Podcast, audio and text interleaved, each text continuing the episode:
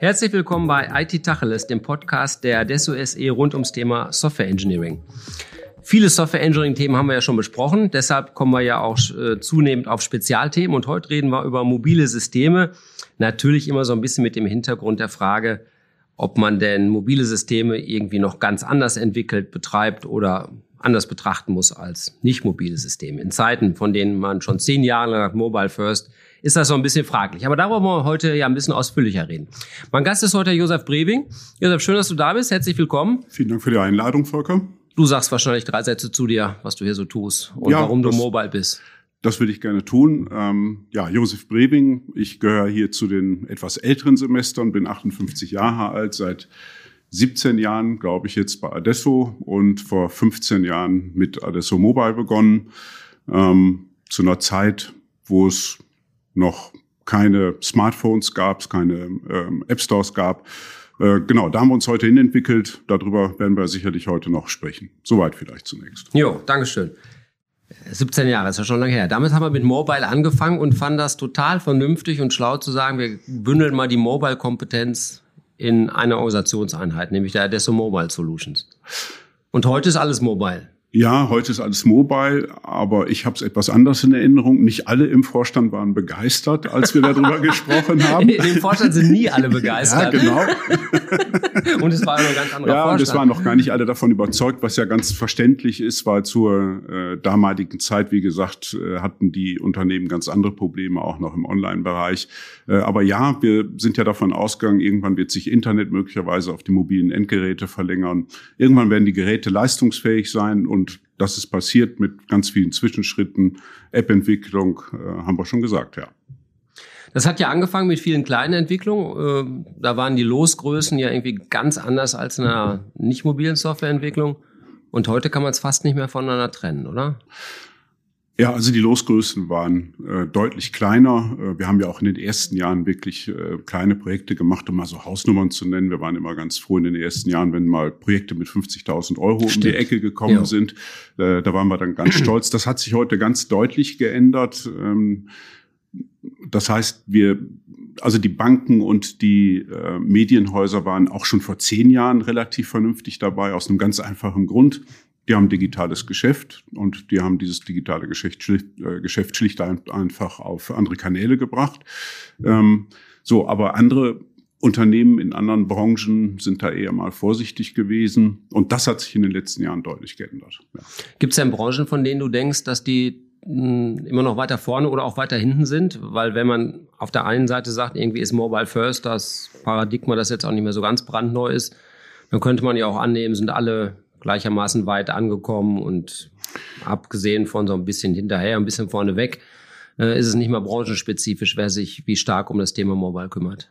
Ja, ich glaube, das ist ein Prozess gewesen, der jetzt in den letzten Jahren stattgefunden hat, dass fast alle Branchen, ich will die jetzt nicht einzeln durchzählen, aber viele der Branchen, mit denen wir zu tun haben, äh, aufs Pferd aufgesprungen sind und nicht mehr diese Versuchsapplikationen bauen, sondern tatsächlich ganz tief in die Geschäftsprozesse einsteigen und sich nicht nur überlegen, wo kann ich mal einzelne Teile meiner Prozesse vielleicht in der App bringen. Damit haben große Konzerne im Übrigen heute durchaus noch zu kämpfen, dass in den letzten Jahren ähm, sozusagen viele Abteilungen mal diese Gehversuche gemacht haben. Dieser Charakter hat sich deutlich geändert und das auch in sicher ganz unterschiedlichen Dienstleistungsunternehmen, ob wir Krankenkassen, Versicherungen nehmen, ob wir den Handel nehmen, ähm, aber eben auch in der produzierenden Industrie äh, ist das Thema angekommen.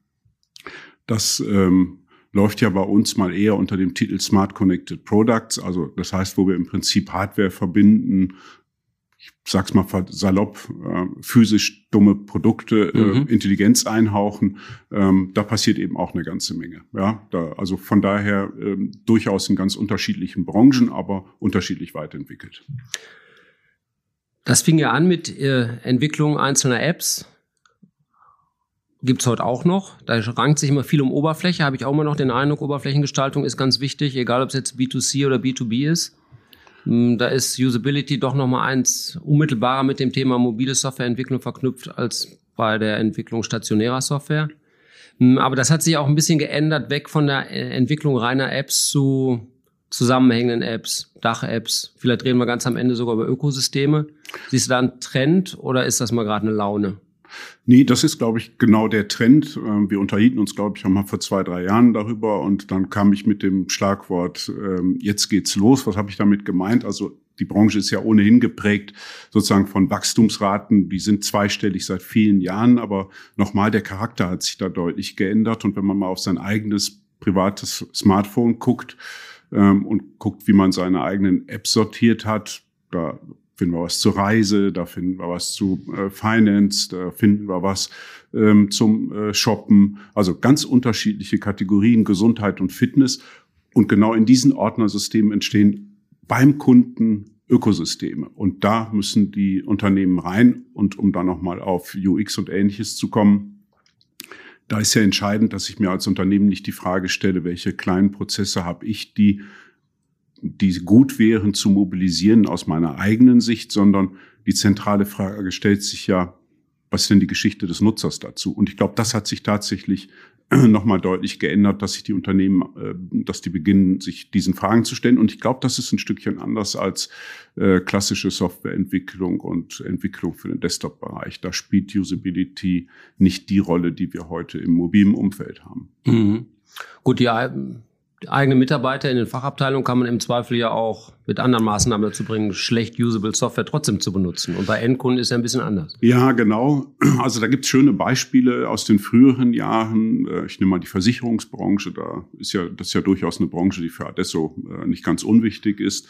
Ähm, da haben wir viele Applikationen in den ersten ähm, Jahren gebaut, die sich äh, Versicherungskollegen sozusagen in den Schadenabteilungen überlegt oh, haben. Ja, wir haben Schaden, wir haben unglaublich viel Schaden-Apps gebaut. Ja, oder? wir haben unglaublich viel Schaden-Apps gebaut, ähm, einfach mit dem Ziel, das wäre doch schön, wenn der Kunde im Falle eines Schadens so eine App auf dem Handy hätte ähm, und dann ein Autoschaden, also ein Pkw-Schaden oder im, im Haushalt irgendeinen Schaden toll dokumentiert so dass ich dann nicht mehr den, äh, den, den Gutachter rausschicken muss, möglicherweise direkt äh, verarbeiten kann. Ähm, und ähm, ich sozusagen als Versicherung auch nicht mehr viel Ärger damit habe. Und wenn man etwas länger drüber nachdenkt, sozusagen die Geschichte des Kunden versucht mal dazu zu erzählen, dann weiß man, ziemlich blöde Idee und das sieht man auch an den Nutzungsraten. Die Dinger sind natürlich nicht gelaufen, weil komplett unzusammenhängt und nicht drüber nachgedacht, wie sieht das wohl aus Sicht des Kunden aus. Und man hat die Kunden auf Dauer adressiert, die besonders viel Schäden verursachen. Für die war die App besonders nützlich, aber das ist dann fast auch schon wieder eine negative Risikoselektion. Ja, so ist das wohl und die haben die auch sehr wahrscheinlich prophylaktisch runtergeladen. Ja, ja, na klar.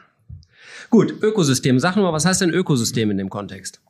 Also, ich mache das mal deutlich an dem Bereich äh, Gesundheit. Ähm, da finden wir ganz, ganz unterschiedliche Anwendungen. Platzhirschen sind da natürlich die äh, großen äh, Plattformbetreiber, wir Apple oder Google, Apple Health und Google Fit und mit den ganzen unterschiedlichen Wearables äh, da drumherum. Ähm, da bekomme ich ja heute über die eigene Fitness äh, und den Gesundheitszustand schon äh, sehr professionelle Informationen. Aber dabei bleibt es ja nicht reden wir nochmal wieder von Krankenversicherungen. Auch die Krankenversicherungen werden in dieses Ökosystem, ich nehme mal Ordner, Fitness und Gesundheit als, als ein Ökosystem auf dem mobilen Endgerät des Kunden. Da gehört natürlich eine ganze Menge mehr mit rein. Wir diskutieren ja heute in den, äh, im Krankenkassenbereich über die elektronische Patientenakte. Nein, also die, wir diskutieren nicht, die wird umgesetzt. Ganz schön dickes Brett für die Krankenkassen.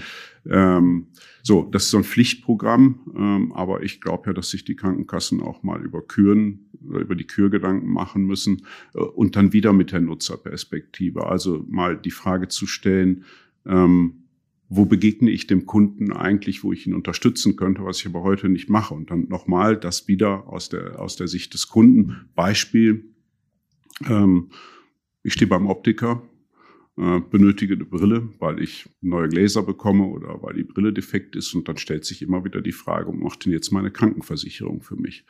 Ähm, und ich glaube, unter diesen Blickwinkeln tauchen Versicherungen gerade gar nicht auf, und also Krankenversicherungen auch äh, in diesem Ökosystem. Und wenn ich da rein will, in dieses Ökosystem auf dem Endgerät des Kunden, dann muss ich genau diese Fragen immer beantworten, äh, was die Story des Kunden dazu ist. Mhm. Ich kenne da jetzt ein bisschen äh, mehr als das Mobile, wahrscheinlich die Sicht der Krankenversicherer an der Stelle. Bleiben wir mal ruhig bei dem Beispiel. Die reden dann auch von Ökosystemen, aber so eher mit der Zielsetzung zu sagen, naja, wir wollen nicht alles selber bauen, da dürfen ja auch andere rein, aber wir sind doch, naja, der Betreiber, der Inhaber, der Produktmanager des Ökosystems. Und, und dann, ich finde, das hört sich schon von der sprachlichen Formulierung ziemlich irre an. Weil natürlich kann jetzt nicht jeder kleine Krankenversicherer ein eigenes Ökosystem betreiben. Dann ist auch gar kein Ökosystem mehr. Dann ist es bloß das Gleiche, was er vorher auch betrieben hat, bloß dass er jetzt Ökosystem dazu sagt. Also ja, genau. Also das sind dann seine eigenen Dienstleistungen, die er dann hat. Und, und, und gerne nimmt er noch mal eine andere dazu, wo er keine Lust hat, die zu entwickeln. Ja, die aber unschädlich sind, weit genug weg ist insbesondere. Ja, genau. Ähm, wobei, wie gesagt, da, da gibt's eine Kür und ich glaube auch, dass mal nach links und rechts gucken für eine kleine Krankenversicherung und zu gucken, macht es nicht möglicherweise äh, doch Sinn, äh, Partner, die sich in meinem Umfeld bewegen, ähm, also sozusagen in diesem, in diesem, jetzt nehme ich das Wort auch wieder, Ökosystem ähm, Gesundheit. Auch da ein Beispiel. Ähm, ich habe äh, Patienten, die brauchen Pflegehilfsmittel, die ich hoffentlich demnächst mal komplett digital und auch übers mobile Endgerät beantragen kann. Schön wäre doch, wenn ich einen Partner an Bord hätte, ähm, der es dem Patienten ermöglicht, direkt im selben Prozess auch äh, diese Pflegehilfsmittel zu bestellen und sich nach Hause liefern zu lassen. Also das macht schon Sinn, dass sich die äh, Kassen und auch die kleinen Krankenkassen mal nach links und rechts umsehen. Ähm, aber mit dem Ziel antreten zu wollen, äh, ich will jetzt dieses Ökosystem beherrschen, ist, äh, geht auch am Kundenwunsch vorbei und ich brauche auch tatsächlich von meiner Krankenkasse nicht die hundertste Fitness-App, das können andere außerdem deutlich besser. Jo. Lass uns mal auf den technischen Teil gucken. Ja. Mm, wir entwickeln ja immer noch für zwei Plattformen, also nicht immer, aber immer, immer noch hier und da mal die gleiche App für zwei Plattformen nebeneinander her mit den, naja, fast dann auch doppelten Aufwänden. Das hört sich so aus softwaretechnischer Sicht ja auch immer noch behämmert an. Ja, so ist es auch eigentlich gar nicht. Ähm wenn du mich gefragt hättest, welche unterschiedlichen Ansätze der Entwicklung gibt es denn? Oh ja, das wollte ich fragen. Ja, dann, dann hätte ich geantwortet, Welcome to the Jungle. Äh, also das ist ein Webinar, was wir zu dem Thema gemacht haben und haben uns auch ganz bewusst für diesen Begriff entschieden. Ähm, du hast recht, ja, wir sind gestartet, da war die Welt noch relativ einfach mit äh, Objective-C für Applikationen in der iOS-Welt und äh, mit Java in der Android-Welt. Und das hat sich auch mittlerweile äh, weiterentwickelt. Ähm, komplizierter wird's aber, wenn ich, äh, und ich glaube, darauf wolltest du hinaus, wenn ich sozusagen Cross-Plattform entwickeln möchte, was heißt das? Ich entwickle im Prinzip auf einer Codebasis und entwickle trotzdem eben für äh, zwei mhm. Welten die Applikation. Da tut sich eine ganze Menge, äh, auch schon seit vielen Jahren. Nehmen wir mal ein Beispiel, Xamarin, mhm. ähm, eher mal C-Sharp und .NET nah. Ähm, ist seit vielen Jahren auf dem Markt. Wir haben da in den ersten Jahren einen großen Bogen drum gemacht. Es hatte einfach den Grund, einmal Xamarin, immer Xamarin. Das heißt, man konnte nicht äh, nativ drum herum bauen und hübscher machen, um es mal salopp auszudrücken. Das hat sich mittlerweile geändert. Oder wenn wir über äh, React äh, reden, ähm, von Facebook rausgebracht, äh, ist durchaus in der Entwickler-Community äh, echt anerkannt, äh, wird unterstützt. Damit kann man auch Cross-Plattform entwickeln. Oder und das wäre so ein Trend aus meiner Sicht. Flutter ist ähm, im mhm. Moment sicherlich mhm. äh, ganz angesagt und ganz sinnvoll. Und trotzdem wäre ich eben ganz vorsichtig, äh, irgendwas konkret zu empfehlen. Ähm, das hätten Kunden ganz gerne, dass man sagt, ja, was nehmen wir denn jetzt mal so als strategische Technologieentscheidung und das möglicherweise noch, bevor wir wissen, welche Applikationen wir entwickeln wollen. Ich kann da nur strikt von abraten. Äh, da gibt es durchaus ganz unterschiedliche Kriterien, die in die Bewertung mit einfließen äh, müssen. Und das Kriterium ist nicht, ich bin äh, .NET nah in der IT-Abteilung, deshalb nehme ich Xamarin. Das ist keine gute Empfehlung, sondern tatsächlich einmal zu gucken, habe ich es mit internen Anwendungen zu tun, kommt es auf jedes Pixel an, weil ich eine Endkunden-App habe und, und, und. Da gibt es also ganz viele Kriterien, die ich beachten muss, bevor ich diese Technologieentscheidung treffe.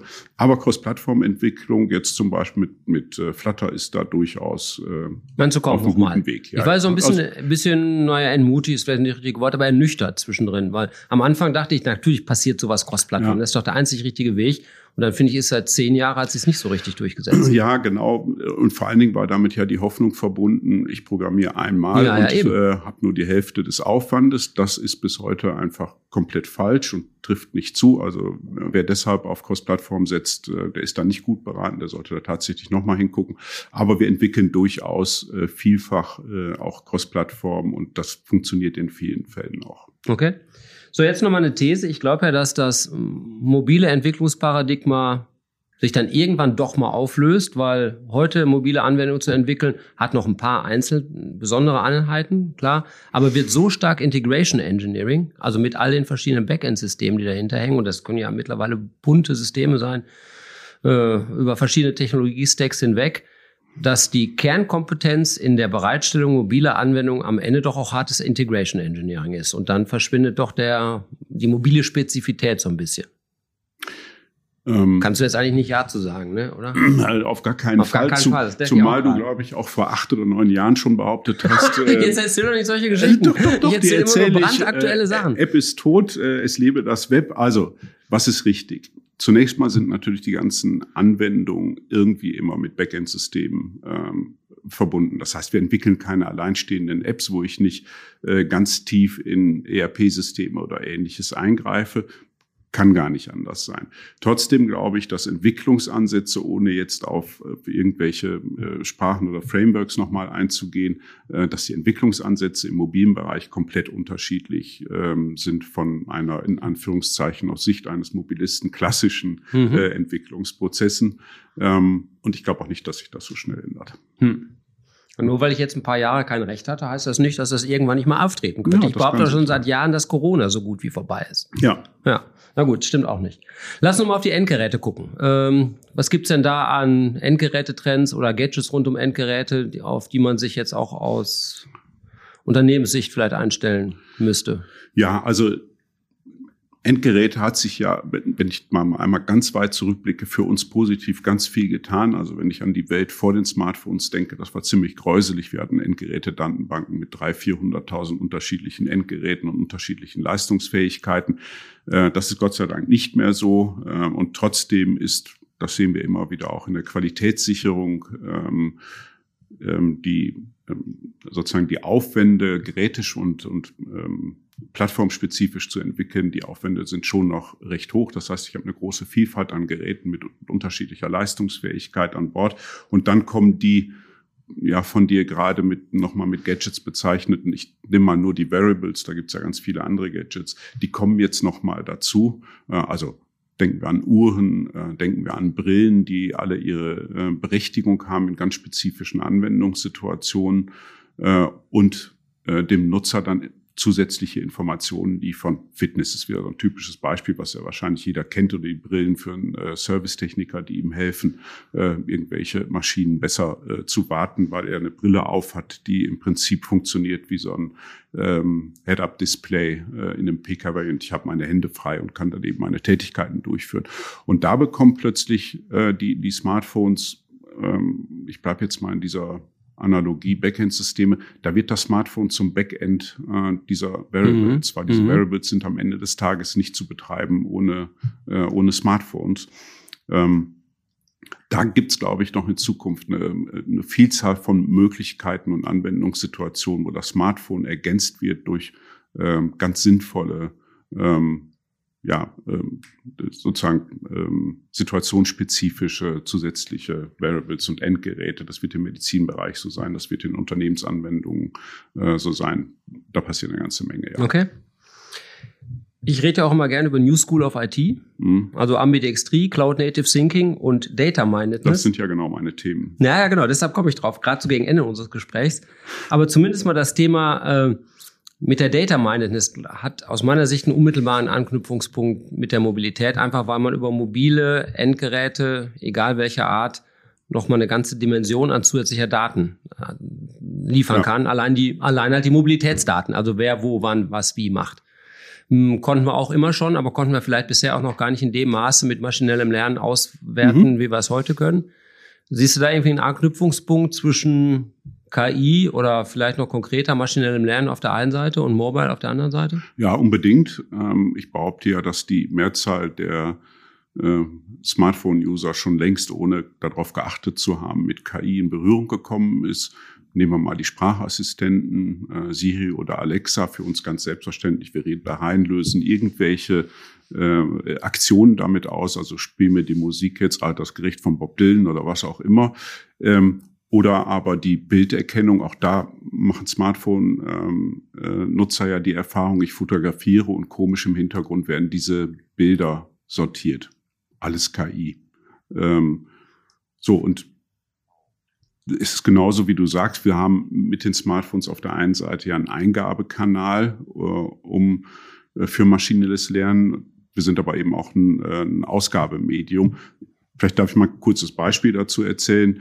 Ähm, stell dir einfach ein Unternehmen vor, das viele tausend Produkte ähm, in Küchen, für Küchenapplikationen, Badapplikationen, also Duschen und äh, Wasserhähne und ähnliches hat, äh, in großen Gebäuden, Firmen, Krankenhäusern, aber auch im privaten Umfeld. Jetzt kommt der Servicetechniker, stellt sich äh, an dieses schöne glänzende, äh, äh, dann schönen Wasserhahn oder den Duschkopf und überlegt sich jetzt, was ist das wohl? Das ist ja da nicht eingraviert und Gott sei Dank hängt auch äh, kein ähm, QR-Code dran.